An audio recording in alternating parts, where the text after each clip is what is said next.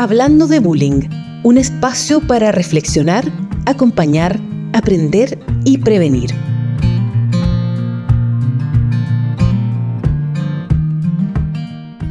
Bienvenidos a este nuevo podcast. En realidad decimos nuevo porque ya grabamos un piloto con Vicky Durán.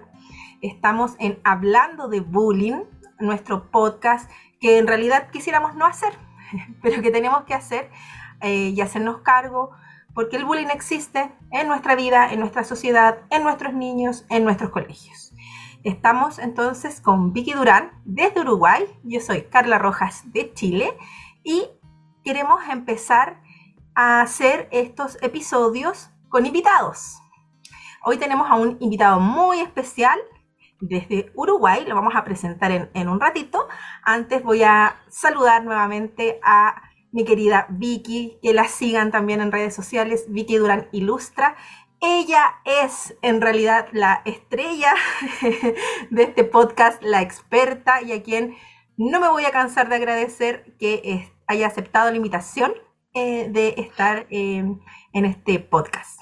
Vicky, ¿qué tal? Hola, hola Carla, ¿cómo andas? Bueno, siempre me recibís con un saludo tan cálido que bueno, me dejas así como como muy, este, me pongo colorada, pero no me pueden ver porque está grabado, por suerte. Pero bueno, gracias, gracias a vos por esta invitación y felices hoy con nuestro invitado, que bueno, que es de Uruguay, así que vamos por este podcast. Empezamos. Bueno, entonces eh, queremos darle la bienvenida a Alejandro de Barbieri. Ale le vamos a decir porque es querido, muy querido por Vicky. Yo también lo sigo en redes sociales. Eh, hace, hace un rato largo. Ale es psicólogo y se ganó hace poquitos, hace poco tiempo, un premio muy relevante para nuestros auditores que probablemente siguen redes sociales, ¿no? Em, por ser un influencer destacado eh, en, en Uruguay. Ahí vi que ya le nos podrán contar más de este premio. A mí me parece muy relevante porque frente a tantos contenidos que existen en redes sociales, eh, hay personas como Vicky, como Alejandro, que hacen contenido profesional, contenido que tiene que ver con la salud mental, eh, con cosas que a veces quisiéramos que no existieran, pero es súper bueno que existan en las redes sociales porque no todo siempre es diversión, también queremos tener contenido ahí. Así que a mí me parece tremendamente relevante con este premio, con eh, esta noticia. Quisiera darle la bienvenida y las gracias a Alejandro por estar acá, por ser nuestro primer invitado eh, por haber aceptado estar con nosotros. Ale es un tremendo comunicador, así que ya en más van a escucharlo hablar. Síganlo también en sus redes sociales, las vamos a dar al final también para que puedan quedarse mm, eh, con su contenido que es muy importante, no solo para el público de Uruguay, sino para todos los que somos hispanohablantes. Ale, ¿qué tal? Muchas gracias, Carla y Hola. Hola, bienvenido, Ale. Un gustazo, gracias por invitarme a conversar sobre esta temática tan, tan importante, ¿no? Este que nos preocupa tanto a las familias, a los educadores, que nos tiene que preocupar a todos, porque como siempre decimos, todos somos agentes de salud mental. Bueno, y ese premio que, que tú comentas es este, de influencer, y bueno, es un poco raro porque yo tengo 51, entonces uno asocia a los influencers a los jóvenes, pero también, así que por un lado me rejuveneció un poco, pero por otro lado, pienso que, que es, es, lindo reconocer el trabajo de, de, tantos comunicadores que, que a veces las redes sociales hay tanto huérfano digital, no buscando ahí que perder el tiempo, calmar la ansiedad o, que buscan. Y, es algo que los psicólogos, creo, como los médicos o, o los maestros, tenemos que también tomar, tomar en cuenta que tenemos que estar donde están la gente que está sufriendo y entonces puede ser una terapia, pero a veces no todo el mundo puede pagar una terapia, puede ser una consulta con una maestra, una reeducación psicomotriz o psicopedagógica, pero a veces eso tampoco es suficiente o es parte del modelo de curación, parte, pero no eh, también después la de la mamá se va al coche y, prende el Instagram, ¿no? Entonces aparece ahí un contenido y bueno, si ese contenido ilumina algún aspecto, complementa, la, ayuda a vivir mejor, ese es un poco el objetivo de así que yo feliz de, de que esa cuenta esté premiada para, para valorar el trabajo. Este, y bueno, y acá feliz de estar con ustedes esta mañana conversando. Gracias, Ale, gracias. La orientación. Y felicitaciones. gracias. felicitaciones y la orientación que dan cuentas, como las de ustedes, como la de Vicky y la de Ale, es muy importante. A veces no solo es lo que dicen, sino también cómo lo dicen. ¿No? Eso, a quienes estamos al otro lado, a quienes somos los que estamos buscando contenido, yo siempre les digo y les voy a decir en este podcast, yo soy solo una madre en este podcast, yo tengo una profesión que no tiene nada que ver con esto y estoy en esto buscando información porque yo en mi vida personal he experimentado el bullying, porque lo he experimentado tristemente con mis hijos y no solo es lo que dicen, muchas veces, sino cómo lo dicen y la orientación que nos dan para tomar acciones, para saber que en realidad es una problemática y que no es normal, ¿no? Que hay que ir al psicólogo, que hay que ir al psiquiatra, que hay que hablar. Eso es muy relevante y tener ese contenido en las redes sociales es realmente importante. Así que muchas gracias. Qué bueno que te dieron el premio, pero yo también te agradezco como un usuario común y corriente y sé, estoy segura que quienes están escuchando este podcast eh, también están muy agradecidos y, muy contentos de este premio, que se premien cuentas eh, de este estilo. Así que muchísimas gracias, Ale, y muchas gracias. Más honradas de que estés aquí participando en nuestro, en nuestro programa. Nosotros para, para guiarnos un poquito tenemos algunas preguntas que hemos, eh, hemos preparado para esta entrevista, que es más una conversación. Eh, sobre un tema que entendemos que es el que eh, tú más manejas desde el punto de vista como psicólogo, em, sobre la relación que existe entre la crianza, cómo criamos a nuestros hijos y el bullying. ¿no? Queríamos partir con esa pregunta y desde ahí poder eh, empezar a conversar. Bueno, eh, sí, es fundamental. Este, primero una, una aclaración de términos, pero no por, por caprichoso, sino porque a mí me gustan mucho las palabras se, hace, eh, la, palabra crianza en la educación es muy común, ¿no? Psicología y crianza, crianza y educación, se utiliza mucho esa expresión. Yo la entiendo y, entiendo que cuando los psicólogos o los pedagogos hablan de eso, pero como a mí me gustan mucho las palabras, me prefiero hablar de educación, porque criar se cría una mascota. O sea, un, viste que eh, acá no sé si en Chile es lo mismo, pero en Uruguay es muy común, viste, fulanito, cómo está criado, o es un mal criado, viste, es un mal criado o, e, esta criatura, todo tiene la misma raíz, no es una criatura, entonces es, más como una palabra más animalita, si se quiere, ¿no? Entonces el ser humano se lo educa, y si se lo educa es en valores, entonces hay un valor que es no agredir, ¿no? No pegar, no maltratar, o sea, cuidar al, compañero que es distinto, este, quererla a los que somos todos distintos, aceptar, descubrir lo distintos que somos, ¿no? Para poder después aceptarlos. Entonces yo entiendo que a veces se habla de crianza pero esa, esa solo es el señalamiento inicial de que me gusta más la palabra educación. Yo en las charlas que doy para padres les digo, criar se cría una mascota, y si el chico no se lo educa, queda mascota. O sea, queda víctima de los impulsos. O sea, me explico. Entonces el niño dice, me pegó porque le pegué. Bueno, eso es un, eso es un animalito, ¿no? El, animalito, si va, si va a comer, ¿no? Este, tiene que, se puede poner agresivo, aunque sea buenísimo y tú lo quieras mucho, porque es un instinto primario que es preciso comer para sobrevivir. Entonces la gente dice cuidado con los animales, ¿no? Cuando hay niños y todo eso, porque no sabes nunca cómo va a reaccionar, incluso aunque es un animal de toda la vida, ¿no? En cambio, nosotros, los humanos, se supone, podemos autorregularnos, ¿no? Entonces, claro que la, educación, la crianza, la familia, cómo nosotros modelamos ¿no? nuestras conductas, este, es un elemento fundamental de prevención y de fortalecimiento de valores para que, para que los chiquilines tengan un contexto, ¿no? Educativo este, sano, porque un chico que no se puede autorregular es un chico que sufre mucho. Este, creo con Vicky cuando damos las charlas lo, hablamos, ¿no? El chico que hostiga eh, tampoco está feliz, tampoco está contento, es un chiquilín que también precisa ayuda, una chiquilina, ¿no? Que no se puede autorregular, siente bronca, siente enojo, mira qué horrible, no sabe cómo salir de la bronca solo, ¿no? Entonces se enojó porque de repente la profe le puso un uno, o se enojó porque un compañero no lo eligió para jugar al fútbol, y, al no poder autorregularse, de repente ahí agrede, ¿no? O, empieza a acosar como una manera, ¿no? De, también de buscar una, una, autoestima, no lo hace porque tenga ganas, ni porque no, ni porque lo hace justamente por una mala, por no poder autorregularse. Entonces ahí la educación familiar va a ser clave para, para desde niño, ¿no? Este, para poder ver cómo él puede o ella puede autorregularse, o sea, puede este, se puede enojar, se puede em, estar en eh, una rabieta, pero tiene que poder no, no, no descontrolarse, ¿no? Por lo menos a los 7, 8 años ya tendría que tener esa madurez para poder decir, bueno, no, este, estoy enojado, pero hablo de lo que me pasa y no respondo de la misma manera, ¿no? Tipo violentamente, ¿no? Así que la educación... Sí, a mí, a mí me pasa, Ale, con eso que a, veces, Ale y Carla, que a veces este, en esto de educar, eh, va como pregunta, pero va también como un poco de reflexión. ¿Qué, nos pasa a los padres que no estamos educando o, que estamos como muy ausentes eh, en la vida de nuestros niños, en esto de que de toda la demanda que tiene la sociedad para, para ser el, ser, ser de determinada manera, eh, mostrarnos al mundo de determinada manera. Entonces, estamos en esto de educar a nuestros hijos eh, delegando todo lo que tiene que ver con la educación, pero sobre todo delegándola y, poniéndole como tantas cosas en la agenda que no hay lugar, no hay lugar como al encuentro de familia. Entonces, ¿qué nos está pasando que no estamos pudiendo? Porque, porque el bullying es algo que pasó siempre, eh, pero viene aumentando, ¿no?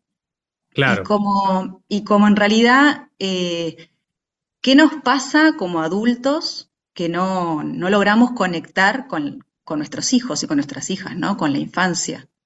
Bueno, esa es, una pregunta buenísima, Vicky, para seguir conversando. O sea, este, estamos distraídos, ¿no? Hay un cansancio, hay como, primero, en Educar sin culpa, yo hago como un esquema ahí de, de, de, de, qué nos pasó, que tiene que ver con Aldo Naudi, que es un pediatra francés, que tuve la suerte de leerlo, que él tiene un libro que se llama este, Padres permisivos, hijos tiranos, que es un libro ya viejo, yo lo usé mucho para, para, para el libro para Educar sin culpa, y en ese libro él dice, nosotros hemos sobreprotegido a nuestros hijos más de lo que nuestros padres nos sobreprotegieron a nosotros. Obviamente que es una generalidad, cuando uno da una charla o cuando uno escribe, yo no la conozco a Carla, no la conozco a Vicky en profundidad como para decir si sobreprotege o no, uno dice generalidades. Después, cada persona, no cada familia, baja ese concepto a mi vida, mismo los, los oyentes del podcast pueden bajarlo a ver si sobreprotege más, por ejemplo, sobreprotege más la mamá que el papá, pero en alguna familia puede ser al revés, puede ser que sobreproteja al papá y la mamá no, por su forma de ser, o que sobreprotejan los dos.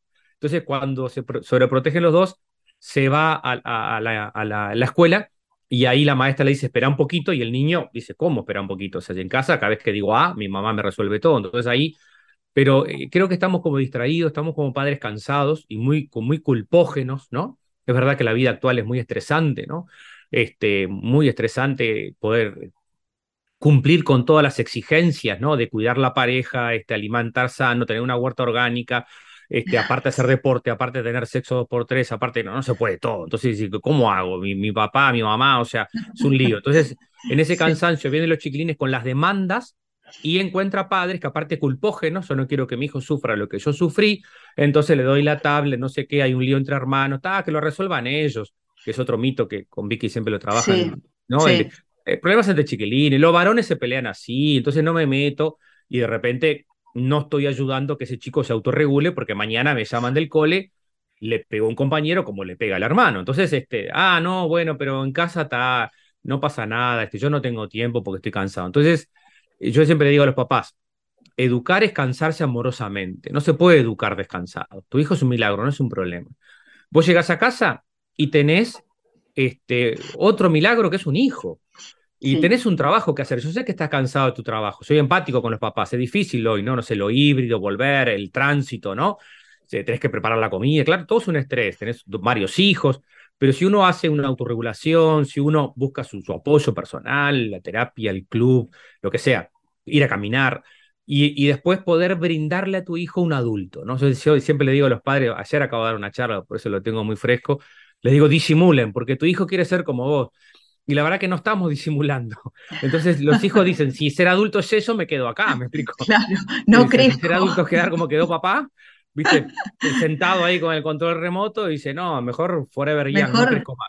Entonces tenemos que darle a un adulto que diga, ta, vale la pena vivir, vale la pena crecer. Claro, que, y, eso tengo que ser empático. Estoy cansado, dame un minuto, ¿no? O sea, me pego un baño, dame cinco minutos, no, mamá está ocupada con, yo me encargo, ¿no? Eh, distribuirnos las tareas, ¿no? Este, educación compartida, yo hago esto, vos haces lo otro, perfecto. Pero después brindarle, sobre todo intervenir cuando hay violencia, ¿no? Cuando hay un desajuste.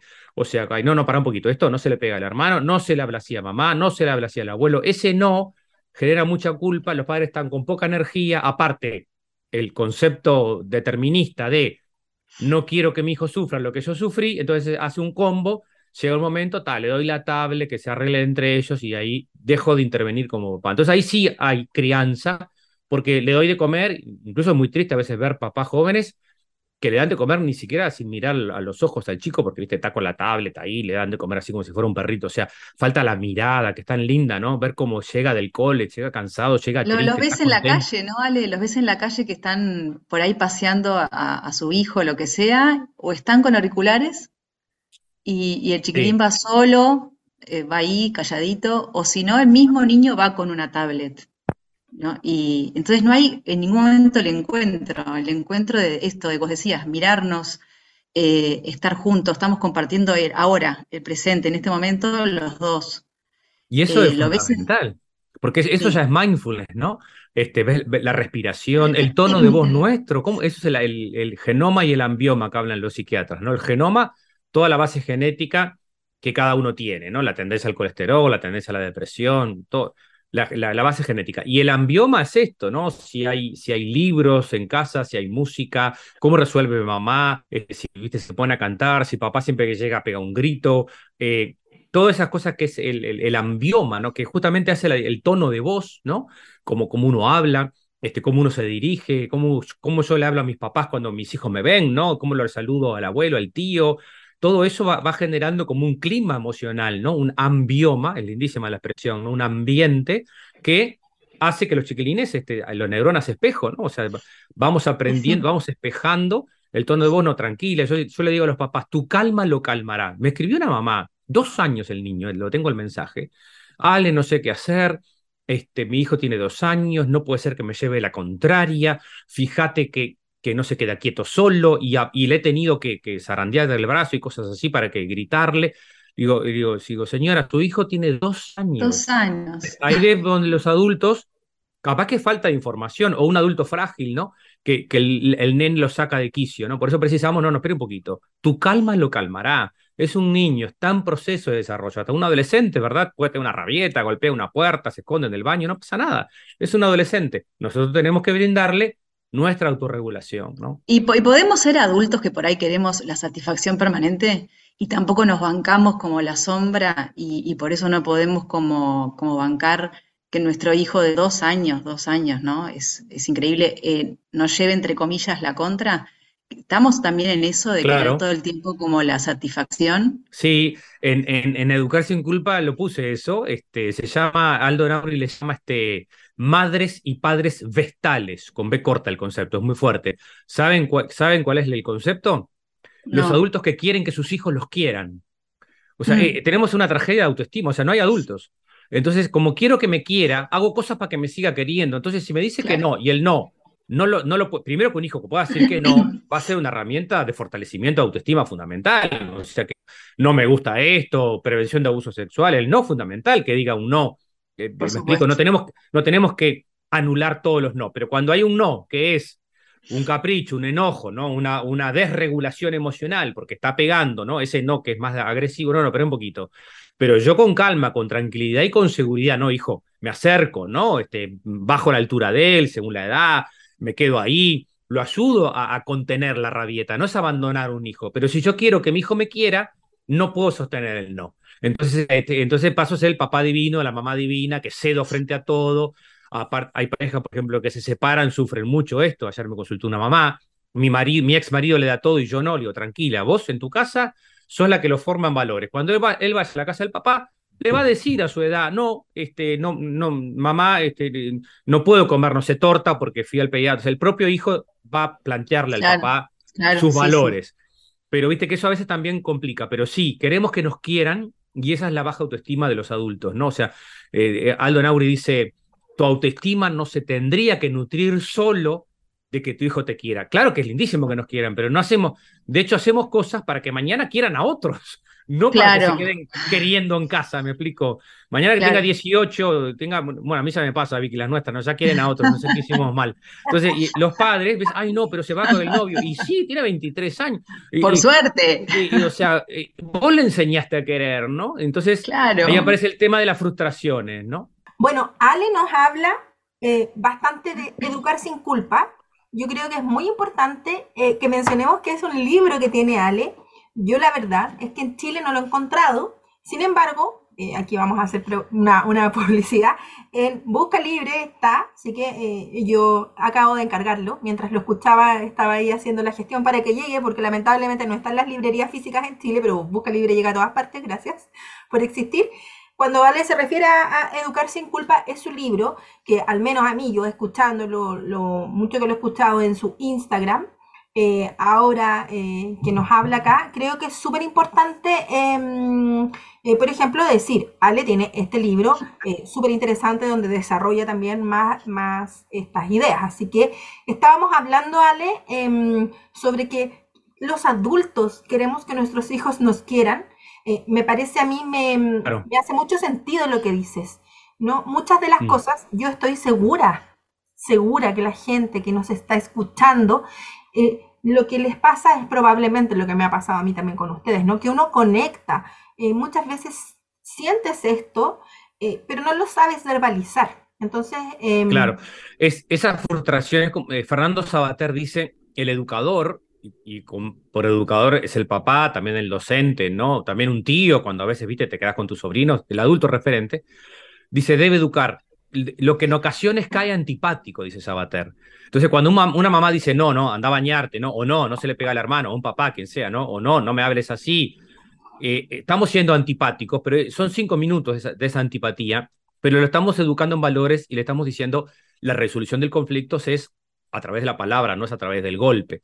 En, la última versión de Educar sin culpa, que es la versión que tiene, porque el libro ya tiene como varios años, entonces ha tenido distintas ediciones, es una tapa celeste y blanca, este, yo le, puse un capítulo de bullying, de prevención de bullying, y cuando voy a escribir ese capítulo, Marcela, que es mi esposa, que es psicóloga también, y la conoce a Vicky mucho, me dice, pero tenés que leer lo que dice Vicky, porque tenés que poner lo que dice Vicky. Y ahí fue que, que, que este, sumamos todo el aporte de, Vicky, sobre todo en el punto del, del de que tanta, el, tanto polémica a veces genera este, ¿no? El, el, tema del acosador y el acosado, ¿no? Que pobrecito el acosado, que tiene baja autoestima, no sé qué, que es un sobreprotegido y que eh, tiene que aprender a defenderse. Toda esa postura que todavía hay muchos psicólogos, psicopedagogos y muchos adultos que la sostienen, la pusimos bien clara gracias al aporte de Vicky porque, porque no puede ser que se sigan sosteniendo esos conceptos que que lejos de ayudar, perpetúan ¿no? la violencia. ¿no? Absolutamente. Además ponen el foco donde no tienen que ponerlo, ¿no? Este, en realidad está puesto el foco en el niño o la niña que lo sufre y no en el que, el que lo ejerce. No para acosar al que lo ejerce tampoco, porque es un niño que también necesita ayuda, ¿no? Totalmente. Eh, pero sí para poner eh, por qué sucede y poder encontrar entonces eh, el camino a la prevención. Eh, porque creo que una vez que está instalado es muy difícil también de cortar mm. la situación. Entonces, lo que hay que trabajar es mucho en la prevención. Prevención, y esto de, el no atacar justamente es eh, el, la frustración, o sea, el niño este, se enoja, se frustra, ¿no? Entonces aparece un adulto y le dice, mira, no se le pega al hermano, ¿no? Entonces, claro, yo siempre le digo en chiste a los padres, todos, todos nos peleamos con tus hermanos, nosotros somos cinco, ¿no? O sea, es normal querer pegarle, pero, pero es este, no es tan normal pegarle, o sea, me explico que hasta de grande, ¿no? Este, por suerte ahora somos de grandes y me voy del grupo de WhatsApp y todo es más elegante. Pero eh, ahora estamos todos, mis hermanos estamos todos en el mismo grupo, ahora no sé qué pasó, somos cinco y mi hermana se, fue a España y sí, se quedaron, todo el mundo contento, por suerte. Pero hemos tenido distintas etapas. Entonces, eso es, lo, el psicoanálisis le llama la sublimación, que justamente es manejar en forma adulta, ¿no? Un problema más, de niño. Entonces el niño tiene dos, a los dos le va a pasar, a los tres, ¿no? Le sacan el chicha, a los cinco, ¿no? Se quiere poner la camperita que prefería. Entonces vamos, lo vamos acompañando según las edades y hay días en que sí, elegí vos, la que, hay otros días que la mamá le dice, no, tenés que ponerte estas botitas porque son más abrigadas, no sé, ¿no? Este, vamos, vamos dialogando, pero también vamos dándole ayudándole a vivir en un mundo donde va a estar frustraciones, porque en, la escuela, ¿no? Tiene que esperar su turno, ¿no?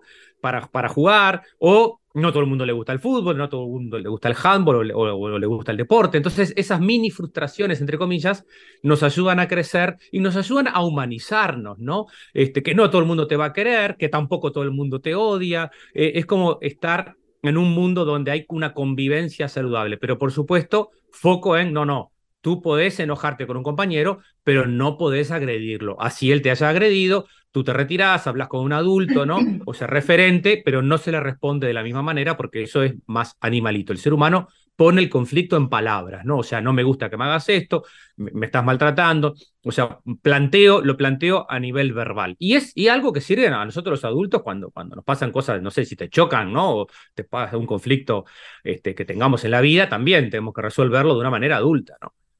Yo quisiera... Lo que pasa que ahí está... Sí, perdón. No, no. Dale vos, Carla. Yo quisiera em, como eh, cerrar un poco este bloque eh, para pasar al siguiente, pero como un resumen personal que veo de lo que habla eh, Ale, que hay que pasar de la crianza a la educación en el fondo.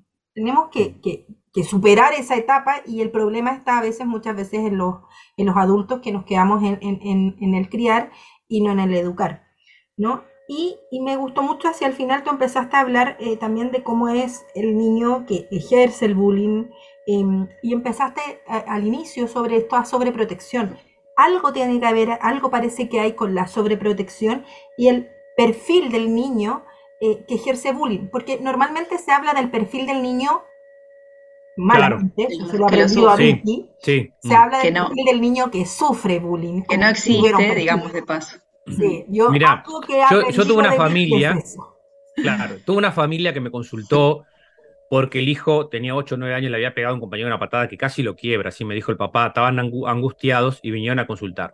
Lo habían suspendido en el colegio, no importa, digo, es lo que había pasado. Y entonces el papá estaba en la postura de, bueno, pero mi hijo es un líder, es un líder, es un crack, hace esto, hace lo otro, ¿no? Este, le digo, mire, señor, su hijo está suspendido, o sea, su hijo es un pichón de matón, le dije. Espero que no se haya ofendido conmigo, creo que no, pero le dije así a la bestia. O sea, está, está todo el mundo contento en el aula hoy porque su hijo no fue, le digo. Eso no es un líder. O sea, porque se le tiene miedo. Sí, fui un poco bestia, Vicky, pero a veces con, con, cariño y todo hay que decirle a las cosas a los padres, ¿viste? Sí, sí, obvio. No es para estar contento, pero, o sea, todo el mundo está, porque se le, le, tienen miedo. Entonces, si le tienen miedo, no es un líder. Yo entiendo que tiene conductas potencial de liderazgo, ¿no? Pero, eh, pero y, ahora, ayer que di esta charla, les puse el ejemplo de la sub-20 en Uruguay, que ganamos la sub-20, sacaron la roja a, un jugador de, Italia y después el juez se la volvió por el bar, se la sacó, no, no es roja, es amarilla. Estábamos todos afuera caliente, ¿cómo va a sacar la roja? Los chiquilines con 18 años se autorregularon, trabajaron en equipo y ninguno agredió y golpeó. O sea, es posible, porque a veces decimos, ah, son adolescentes, no, viste, no van a poder. ¿Cómo no van a poder? Con 18 años, imagínate una final del mundo que seguro que querían matarlo al juez. Se autorregularon, hablaron entre ellos y siguieron jugando hasta que llegó el gol. Y eso es un poco lo que le dije a este papá. Mire, eh, este no, no, no, no es un líder. Eh, si, él sigue en esta conducta, porque por supuesto tiene 8 años, no es que ya es, eh, va a ser un, un, un bulleador, no, no tiene ocho años, tenemos que intervenir. No se, van, no, se, no, no se regulan solo los chiquilines, se regulan con la intervención del adulto, en, el docente en el aula, ¿no? Y nosotros en la familia, estando atentos para que esa frustración sea. no, no es que no va a quedar frustrado para siempre. Me frustro de querer pegar, pero no es que queda frustrado el niño, al revés. Queda autorregulado, puede pasar en palabras, puede pintar, puede dibujar, puede pasar otra cosa para ayudarlo a la expresión de sus emociones. No para que quede tan frágil que cada vez que se frustre pegue, reaccione, ¿no? Es que además creo que el, problema principal o uno de los problemas principales del bullying es que no se frenan esas actitudes ni esas conductas cuando son chicos. Al no frenársele, no frenar y además encima estimular y hasta premiar, eh, es un líder, eh, después cómo crece este niño con esta impunidad en la que él siente que lo que él hace no tiene ninguna consecuencia y eso, consecuencia, exacto, y eso, también y especializarse, ¿no? Y eso también tiene que ver con, con la cultura, porque hay una, hay una diferencia entre represión y autocontrol. Entonces la gente dice, sí, lo estoy reprimiendo, dicen los padres, ¿viste?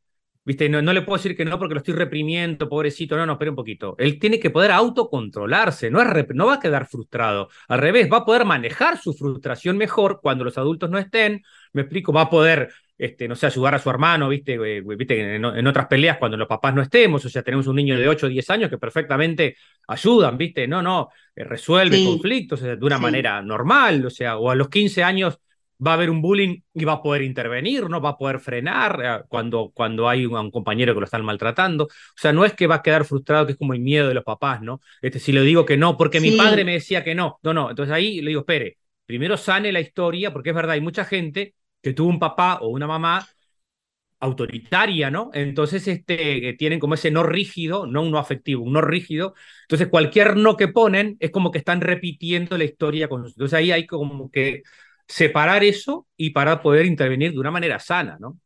Eso está buenísimo porque habla un poco de como ese dolor de la infancia que queda como marcado y que después lo que hacemos en función de nuestra, nuestro, nuestra crianza, criamos, bueno, sacando la palabra criar y pasamos a educar, pero no, de lo que vivimos como, como niños lo, podemos, lo vamos a replicar en nuestro rol de padres o de madres. Entonces, no serlo consciente, no llevarlo a la conciencia y decir qué fue lo que a mí me, afectó, qué fue lo que a mí me formó de determinada manera, es lo que hace que repitamos los patrones y, o vayamos como al otro polo, al otro extremo. una cosa extrema.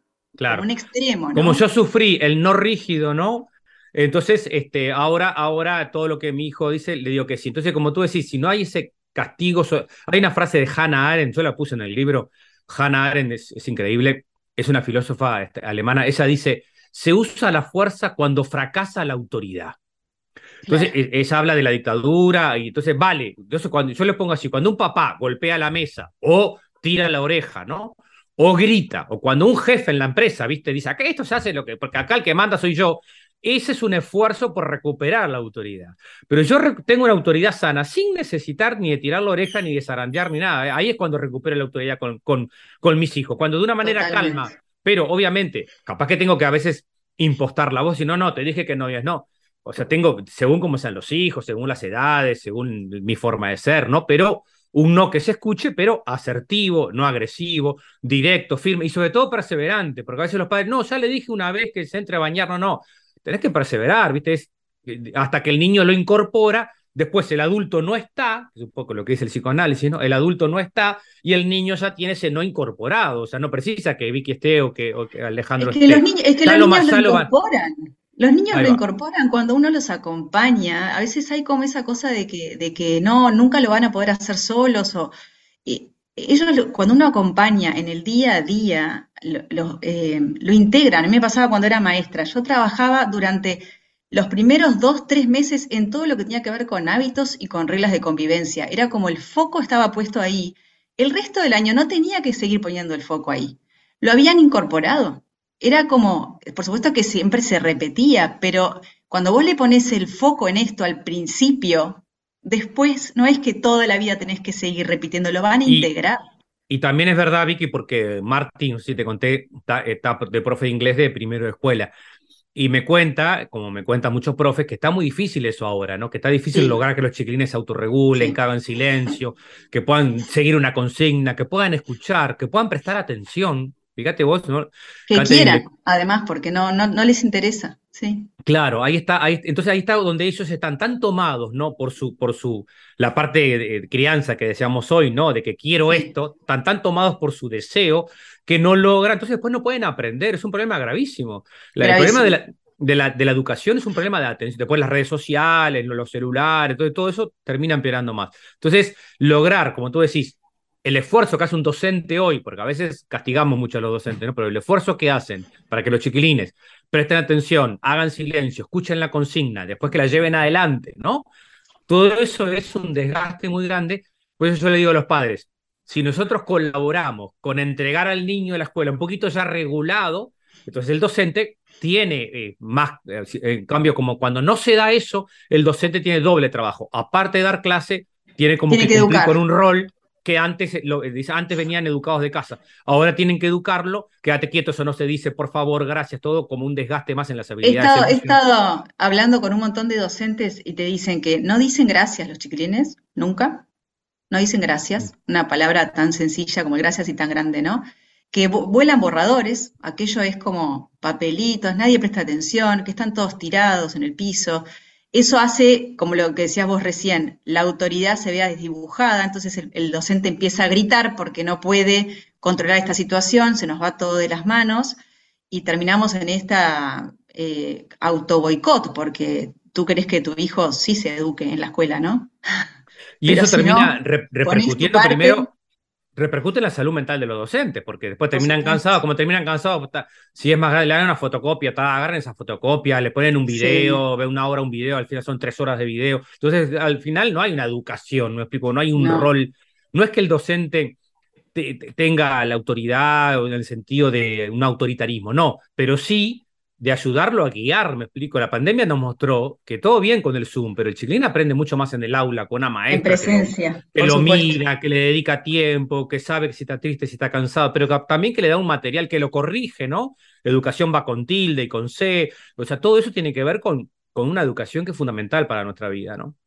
Bueno, quisiera así eh, que podamos hacer una pausa, que en este podcast no es una pausa musical como es en la radio, sino que son algunas... Em, frases, eh, algunas estadísticas que tenemos eh, y que gentilmente a que le, agradecemos a Pamela Vega que nos eh, graba esto. vamos a hacer una pequeña pausa para retomar luego em, con esto que, estaban hablando. Yo realmente quería hacer la pausa hace un montón de rato, pero escuchando a ustedes, estoy segura, yo aquí voy a ser como la auditora, la, la persona que escucha detrás, realmente fascinante escucharlos. Entonces estoy eh, tan feliz de tenerlos, em, de, tener aquí a Ale, a, Vicky, eh, que nos comenta, que creo que eh, es realmente entretenido, interesante. Ale es súper apasionado también cuando habla. Así que vamos a hacer esta, esta muy breve pausa en una cápsula y vamos a retomar el tema en lo que sigue. El bullying y el ciberbullying son asesinos silenciosos que causan 200.000 muertes al año en todo el mundo. El bullying o acoso escolar y el ciberbullying son causantes directos de más de 200.000 muertes, ya sea por homicidio o por inducción al suicidio cada año. Es decir, se lleva la vida de cientos de miles de niños y jóvenes en todas partes del mundo. Doctor Javier Miglino, director mundial de Bullying Sin Fronteras. Retomamos luego de esta breve pausa eh, a través de una cápsula. Le agradecemos mucho a Pamela Vega, eh, nuestra locutora que nos hace el abre, el cierre y nos graba estas cápsulas. Este es un espacio muy colaborativo donde estamos con Vicky Durán. Pueden seguirla en sus redes sociales, Vicky Durán Ilustra. Y yo que hago más las veces de conductora, soy Carla Rojas desde Chile y tenemos también un eh, mail para que nos puedan contactar si hay alguien que se interesa en nuestra temática, que necesita ayuda. Nosotros queremos ser un espacio eh, de educación, de contención. Sabemos que es muy probable que quienes nos hayan buscado, quienes hayan buscado este podcast, quienes lo hayan encontrado, estén pasando por una situación eh, difícil, que estén viviendo, experimentando em, esta dramática temática en su vida. Entonces queremos eh, dejarles este mail que está en la descripción eh, de nuestro podcast, hablando de bullying 23 gmail.com. A ese mail nos pueden contactar hablando de bullying 23 gmail.com en ese eh, mail van a encontrar también, eh, lo, probablemente lo va a ver Hernán Gijón, quien es quien nos produce también luego, edita em, y produce eh, técnicamente este programa, a quien también le agradecemos mucho por su participación. Estamos escuchando a Alejandro de Barbieri, psicólogo uruguayo, amigo, hay que decirlo también, amigo de Vicky, ustedes han dado charlas juntos, están muy conectados. Yo también sé que, eh, eh, y lo comentó recién, estábamos escuchando que Alejandro tenía su libro, Educar sin culpa, y agregó en las últimas ediciones un capítulo sobre bullying de aquello que aprendió eh, a través de Vicky. Entonces me parece súper linda la relación, la conexión que, tienen ustedes. Es realmente un placer escucharlos. Yo desde ya, Alejandro, Alejandro, te voy eh, diciendo que te vamos a invitar eh, si es que la gente quiere que este podcast siga, si tenemos una audiencia, queremos ojalá hacerte un invitado recurrente. Es muy interesante todo lo que tienes por hablarnos y sobre todo la claridad en el lenguaje. A mí me encanta, yo, yo estoy bastante vinculada a las áreas de la filosofía, entonces me gusta mucho todas las precisiones del lenguaje que haces em, y la pasión con la que, con la que hablas. bueno, vas, vas a descubrir vas a descubrir en Educar sin culpa muchos filósofos. Por ejemplo, otra de mis citas preferidas que está en el libro es de Ortega y Gasset. Ortega dice, el tigre no se puede destigrar. Cada tigre que nace es el mismo tigre o el mismo elefante, la misma lombriz. Pero el ser humano se puede deshumanizar si no se encuentra con otros humanos. Y este es lo que estaba diciendo Vicky recién, si el docente no logra que el chico focalice la mirada, ¿no? que focalice la palabra, porque no tiene ese aprendizaje, porque no lo trajo de la familia. Obviamente que hay contextos más críticos, menos críticos, pero hoy en día esto de educar sin culpa eh, abarca toda la sociedad por, por el cansancio y por el estrés, porque los padres no quieren perder tiempo y un hijo te lleva tiempo. O sea, es una inversión de tiempo muy grande, sobre todo al principio, para que después lo tenga, ¿no? Eh, este, después uno puede descansar, pero uno, hay un cansancio amoroso que al principio es, mucha energía y mucho tiempo. Y lo que tú dijiste al principio, Carla, eh, está buenísimo este podcast, porque ojalá muchos colegios, muchos líderes, muchos líderes educativos de lo público, de lo privado, en Chile, en Uruguay, en Argentina, lo escuchen, porque hay que cambiar las políticas de atención, porque si no, no estamos llegando, hay, mucho sufrimiento, el bullying genera depresión, genera suicidios, o sea, genera chiquilines que no atienden porque el chico está preocupado, ¿verdad? Si le sacaron la mochila, si le van a pegar o no, entonces no está pensando en lo que, en la que están pensando cómo defenderse, está pensando si se esconde en el baño porque van a jugar al fútbol y a él no le gusta el fútbol para que no le hagan bullying, entonces no está atento a lo que pasa en el aula. Entonces todo eso lo tenemos que focalizar mucho. Yo sé que los profesores hacen un esfuerzo enorme, lo hablábamos hace un ratito, pero también le pedimos acá este esfuerzo, ¿no? De ver cómo lo que, de, que incorporen a las familias al, al, centro educativo. Esto es fundamental, porque si no, este, uno por el otro y la casa sin barrer. O sea, la padre dice, ah, que se encarguen los docentes, los docentes, que se encarguen los padres, tendría que venir educado de casa, pero tampoco. Entonces después no logramos alianza para que y vayamos en una misma línea, ¿no? En esto que genera un problema de salud mental realmente gravísimo, ¿no? Ale, es que hay, hay un montón de de, esto que vos decís eh, en esta problemática, el adulto ausente, ¿no? Esta cuestión de, es culpa de la escuela, es culpa de la familia, y entonces nadie se hace cargo de la situación. Eh, la, familia está ausente y los docentes están ausentes. Por eso sucede. Si, si los adultos estuviéramos presentes, si estuviéramos conectados con lo que está pasando, bajaría muchísimo la prevalencia del bullying. Y eso, totalmente, y eso, este, me acuerdo en un liceo, yo recorro mucho los liceos acá y ahora, ahora un poco menos porque estoy tratando de escribir un libro, pero siempre cuando voy me dicen, no, no, este, los padres no vienen, viste, a la, digo, mire, entonces, ¿cómo ayer había 50 padres? Nada, por usted porque sale en la tele. Bueno, perfecto. Hoy me invita a mí, mañana invite a otro que salga en la tele o que salga en la radio, porque eh, a veces la tele o la radio te puede dar esa popularidad o que hace que la gente venga. No pasa nada, no, no tengo que cruzarme con eso. Tengo que buscar actores que sean significativos para la gente y tener si tenés 20, al otro día tenés 30, al otro día tenés 40. Yo me, todo el tiempo hablaba de eso, porque hacer esta escuela para familias es fundamental, porque si no el docente queda solo y el docente va a tener un papá como aliado. Y después, como docente, hacer la, la, el mea culpa también, ¿no? Que obviamente hay mucho estrés y mucho cansancio, pero un docente está en la parada de ómnibus, un ejemplo de un profe, un, un, una parejita de novios, quinceañeros, ¿no? Él la pellizca, entonces me, me acerqué y le dije, no, no la pellizque, ah, usted no se meta que no es mi profesor, le digo, qué bien que estuviste, digo, porque eso es, es, ahí está el adulto educando, ¿no? Él estaba en la parada del ómnibus, ve que hay dos adolescentes, viste, que se estaban eh, cariñosos, pero que en el medio él la pellizcaba a ella con un tono de cariño. No, no, eso no es cariño, eso, eso, eso es un daño. Y ahí es donde tenemos toda la comunidad educa, ¿no? Como dice el proverbio africano, se precisa toda la tribu para educar al niño. Entonces, ahí es donde nosotros tenemos que intervenir y claro, a veces genera angustia porque una mamá nos dice, o un papá, tu hijo, ¿no? O tu hija es la que está haciendo acoso, que es con Vic hemos hablado mucho de esto, de consultas que no llegan. Entonces ahí está si el papá tiene insight, ¿no? Tiene, tiene capacidad para darse cuenta, para aceptar, es duro porque mi hijo es el que agrede o mi hija es la que agrede, bueno, entonces tengo que poder este, eh, autorregularme, pero entender que también es un hijo que está creciendo, ¿no? Que, que, que, puede haber otros factores que yo no sé por qué él está haciendo esto y ayudarlo, brindarle las herramientas para que él pueda cambiar la conducta, ¿no? Y pueda reconciliarse, pueda decir perdón, ¿no? Gracias, perdón, me equivoqué, que le den una sí, reparar el daño, ¿no? Reparar, el daño, claro, reparar y, y, aprender a no resolver el conflicto de esa manera tan, tan violenta, ¿no? Y tan cruel. Porque a veces los adolescentes son muy crueles. Cuando uno trabaja con adolescentes, son muy crueles. Y ahí este, eh, yo he trabajado mucho en grupos el año pasado con adolescentes y te das cuenta que ellos, como viste la propia adolescencia, bueno, pero yo le digo gay, Ale, pero este no es gay, un ejemplo, ¿no? Este, este amigo mío no es gay, pero ¿cómo le vas a decir eso tenés 17 años, hay otro compañero que sí puede ser y él te está escuchando, y vos viste, y él delante de, lo demás lo decía eh, porque, claro, no, no, se dan cuenta. Entonces ahí es la intervención del adulto. No, no, no es la orientación sexual de una persona, no se utiliza como un insulto, ¿no? O, o, si tiene depresión, si tiene, hay un diagnóstico psiquiátrico, tampoco se utiliza como un insulto. Pero, ahí volvemos al, al, al, adulto. ¿El adulto se toma el tiempo de eso?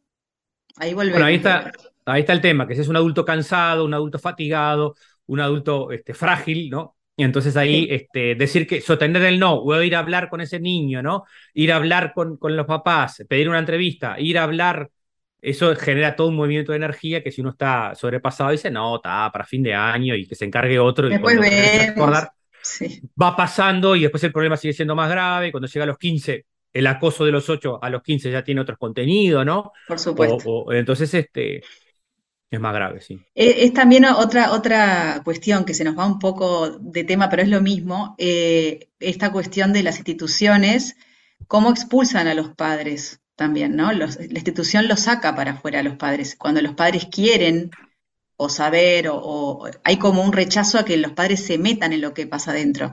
Eh, me ha pasado a mí como madre, han sucedido situaciones que me llegaron a mí porque estoy metida en el tema, entonces me llegan cosas que por ahí no quiero, no querría saber, pero me llegan de otras generaciones que no tienen nada que ver con mis hijos o lo que fuera, eh, y cómo los, los padres en realidad no están enterados de lo que está sucediendo, porque hay como un tapemos tapemos esto, acá no pasa nada. Ahí hay este una responsabilidad, este, como tú decís, Vicky, este, primero yo siempre le digo a, los docentes, les digo, muy difícil que no haya bullying en esta escuela o en este colegio con la cantidad de alumnos que hay, pero siempre lo niegan, ¿no?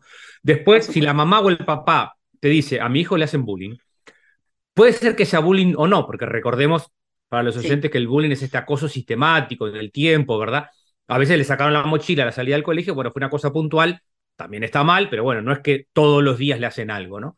Entonces, si la mamá o el papá utiliza esa palabra, le digo a los docentes, no se enojen, porque es la palabra que el docente, que, el papá conoce, que escuchó en la tele, que vio en un post de Vicky. Entonces dice, me parece que a mi hijo le hacen bullying. Bueno, perfecto, tomo el dato como docente, ¿verdad? Lo recojo, no me enojo. O sea, voy a hablar con otro profesor, estoy atento en el recreo, o sea, busco las herramientas para ver si se comprueba, ¿no? El otro día, eh, siempre hablamos de las cosas que los colegios no hacen. El otro día fui a un colegio que tuvieron, eh, no me acuerdo si te lo conté, un caso de bullying, intervinieron con los psicólogos, me llamaron a mí para dar una charla, o sea, realmente vos decís, pa, tenían el protocolo de acción, vos decís, viste, el manual de todo lo que hay que hacer, claro, los padres estaban, bueno, pero todo esto, bueno, sí, digo, la verdad que yo lo felicité, digo, porque realmente cuando ves todos los pasos que hicieron para justamente, eran una situación que había pasado en la escuela, se repetía en secundaria con los mismos compañeros, bueno, no, Acá tenemos que hacer algo distinto de lo que venimos haciendo. O sea, que no se enojen los profes y, que no se enojen los papás tampoco, este, porque puede pasar que el, colegio haya investigado, bueno, a veces hay un periodo de, de, de, ¿cómo se dice?, de, investigación, no sé, hay pruebas, si no hay pruebas. Sí, comprobar si hay o no hay bullying, ¿no? Por supuesto. Claro, seguir investigando. tiene que ser corto, ¿no? Puede ser uno que se... Porque a veces pasa, no, estamos haciendo cosas y no están haciendo nada. Ahí también está el, miedo de los papás y por eso a veces se ponen como, me ha pasado mamás que me dicen, no, me dijeron que estaban haciendo algo, yo me descansé en esto, no estaban haciendo nada y siguió sucediendo. Y era, efectivamente era bullying este, y el colegio no lo frenó. Entonces, los casos como el que vos contás de este colegio son los menos. Ojalá replicara en todos los colegios, en ponerse las pilas en que esto es primordial para que haya aprendizaje, porque todo lo demás, si no está esto subsanado, no hay posibilidad de aprendizaje, no solo en el niño que sufre o la niña, también en los demás. Eh, también afecta a los que lo ejercen y, sobre ahí está, lo ven. Y ahí aparece, Vicky, el, el, estilo de, crianza, viste que se sigue usando esa palabra, que, tenemos nosotros, que tenemos nosotros cuando a veces, eh, o sea, como si habilitamos o no a que nuestros hijos nos cuenten cómo están. Por eso ahí está la inteligencia emocional de nosotros los padres, porque ya me descansé, ya hablé, y después de repente el chiquilín, viste, porque no, mamá se enoja o papá se enoja o se pone mal, viste, que a veces ahí está el adulto de nuevo, ¿no? Empieza a mandar WhatsApp como loco, viste lo que le pasa. Entonces, no un papá regulado, entonces el nene dice, no, no le voy a contar de vuelta a papá porque arma un escándalo. Entonces ahí está donde tenemos que ser muy conscientes de nuestro estilo para habilitar a que no, la verdad que sí, papá, mira, la verdad que pasaron seis meses o tres meses, pero la verdad que sí, sigo estando solo, ¿no? Me dicen esto, me dicen lo otro, este, a través de un videojuego me pusieron esto, no sé qué cuánto, bueno, otros elementos. Ale, y además un porcentaje altísimo no lo cuenta. Un porcentaje altísimo de niños y niñas no lo cuenta. Y si nosotros nos damos el lugar como padres a la comunicación, que es un lugar que se da desde que son bebés, batería desde que están en la panza. Es un lugar que se da en la conexión con tu hijo. Si no damos ese lugar, es más difícil aún que lo cuente, porque ya de por sí les va a costar contarlo, porque no van a querer revivirlo, al contarlo lo reviven, porque además tienen vergüenza o sienten culpa. Hay un montón de factores que hacen que ellos no cuenten, pero si encima no tenemos una, una relación, un vínculo de comunicación con nuestros hijos, lo hace aún más difícil, ¿no? Por eso, por eso los protocolos, viste, de un buzón o una página web, ¿no? El, anonimato para que puedan poner, este, sí, porque, y también hablar con un compañero, juntarse entre tres o cuatro, porque si va a hablar, queda como el buchón, entonces le, hacen más bullying. Ah, este fue el que contó, no sé qué, eso es un buchón. Entonces, hay represalias, sí. La represalia por, por lo que fue el que se animó a decir que hay un compañero que le estaban haciendo bullying, le hacen bullying a él. Entonces, todas estas cosas los colegios y las escuelas tienen que tomarlo en cuenta, ¿no? Totalmente. Bueno, la verdad es que es muy interesante, es muy entretenido, es muy educativo todo lo que nos cuentan. Hubo un minuto, Ale, cuando retomamos luego de, de la pausa, en que, lo que eh, todo lo que dijiste a mí personalmente me interpretó tanto eh, y, realmente creo que eso es lo que queremos lograr con, este podcast, que, mm, que, al escucharnos personas que estén viviendo una situación compleja eh, puedan sentirse interpretados, identificados como un lugar donde te escuchan. Muchas veces nos pasa em, o les pasa a los niños que como ustedes han dicho, los adultos estamos tan distraídos con las múltiples preocupaciones que existen hoy día, em, que, sentirse interpretado por otro, eh, también a los adultos nos cuesta eh, encontrar otros adultos que estén atentos a, estas dificultades. Muchas veces llegamos a esto porque lo hemos pasado, porque lo hemos vivido.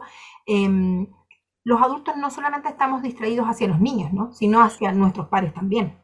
Estamos cada uno tratando de sobrevivir en esta selva en la que, en, la que estamos viviendo, eh, que creo que, conectarse con otras personas eh, que te interpretan tan bien, que saben del tema, es tan importante, tan relevante y, creo que... Mm, ahí, ahí, justo hoy nos reunimos con los psicólogos colibríes, que es un movimiento social que arrancamos a hacer acá en Uruguay. Ya hay 150 psicólogos trabajando prevención. Bullying es uno de los temas, ¿no? Y yo le decía eso, que el poder, le, voy a dar una charla, hay 100 personas en lista de espera, yo me desespero, Vicky. Entonces le dije, la semana que viene les doy una charla porque no, no podemos llegar con un psicólogo para cada uno. Este, es un movimiento social gratuito, cuatro encuentros gratuitos se dan, a, atienden los psicólogos este, usuarios. Entonces le voy a dar una charla y le puse el poder de la comunidad, porque cuando hay una comunidad fuerte, ¿no? De padres, ¿no? De familias, de educadores. Entonces, lo que le pasó a fulano me duele a mí también, ¿viste? Si no, es la falta de empatía, si no una sociedad individualista. Ah, bueno, pero andás a ver qué hizo. Y viste que ese padre es complicado, y viste que ese nene, ¿no? Ya entramos con eso y nos vamos aislando y mañana nos pasa a nosotros y nadie nos ayuda a nosotros, porque tampoco nosotros. Es que, mira que esas frases te las dicen todo el tiempo. Mira que yo cuando hablo con. Ahora estoy intentando no hablar todo el tiempo con la gente esto, sino la gente no va a querer sentarse conmigo. Pero en realidad, cuando, claro, se juntan conmigo y me sacan el tema, ¿no? O sea, es como eventualmente llegan la conversación. Y muchas veces hay esto que vos decís, sale, bueno, viste, pero él era de determinada manera, o bueno, viste que los padres son justificando como, como de alguna manera justificando que existiera el bullying. Es, muy loco que pase eso, ¿no? Cómo, cómo naturalizamos y cómo lo, lo, queremos justificar para, a ver, es un, para mí este, es una necesidad que tenemos de negación para, para protegernos, ¿no? Claro, Pero es un mecanismo de defensa total. Pero igual es como fuerte, cómo se justifica de alguna manera la violencia. Se justifica y por eso tenemos que, que intervenir si queremos que haya eh, contextos saludables, ¿no? Contextos educativos saludables. Laura Lewin, que es esta psicóloga argentina que habla mucho del tema, siempre dice que el docente es custodio de la autoestima del alumno, ¿no? Entonces nosotros somos responsables de, que, de que en esa aula haya empatía, haya buen trato, ¿no? Haya... Después, obviamente, llamar a los padres para que vayan en la misma línea, porque si no, lógico, el docente tiene doble laburo y el, y el docente de una a cinco, ponele, ¿no? Trata de poner ese encuadre, pero el chico llega a la casa y tiene otro encuadre que es cualquier cosa, se puede gritar, se puede insultar. Entonces, a, la, maestra el otro día empieza de nuevo, de cero. Entonces, de un cero. Desgaste, tremendo, porque dice, pero vos hablaste con estos padres, sí, me dijeron que iban a cambiar. Llegaron para allá y de vuelta sigue lo mismo, porque de repente son problemáticas también personales de los adultos, ¿no? Que, no, que no pueden resolver y un hijo les da trabajo. Sí, claro que da trabajo, este, este, pero después, cuando llega a los 12, a los 13, a los 14, va a tener, una, nos va a precisar siempre, pero nos va a precisar para otras cosas, ¿no? Pero vas a tener un chiquilín con empatía, capacidad de resolver conflictos, este, que, el, que no, no va a utilizar la agresión como una manera de, de manejar sus emociones, ¿no? Creo que podemos hablar durante tres días seguidos, ¿no? De esto. Eh, no, no, no terminaríamos nunca, porque aparte hay mucha, mucha tela para cortar. Eh, también, también hay una cuestión docente en esto de que en el aula donde el docente, el docente está más dibujado, digamos, es donde hay más bullying, ¿no? Esto de tener que poner siempre eh, estas reglas de convivencia previo, ¿no? a iniciar un grupo, a iniciar cada día. Eh, yo fui docente durante muchos años, era una cosa que siempre manejaba como, como el, aspecto principal para que todo lo demás se diera, para que todo lo demás tuviera lugar, ¿no? Y, podríamos hablar durante horas, pero creo que tenemos que ir como, como o días, tenemos que ir como cerrando. Así que Carla, te dejo ahí un poco. Verdad, la verdad es que muchísimas gracias, Ale, eh, por estar con nosotros, eh, a Vicky por su reflexión, por conducir también aquí eh, el espacio con todo lo que sabe.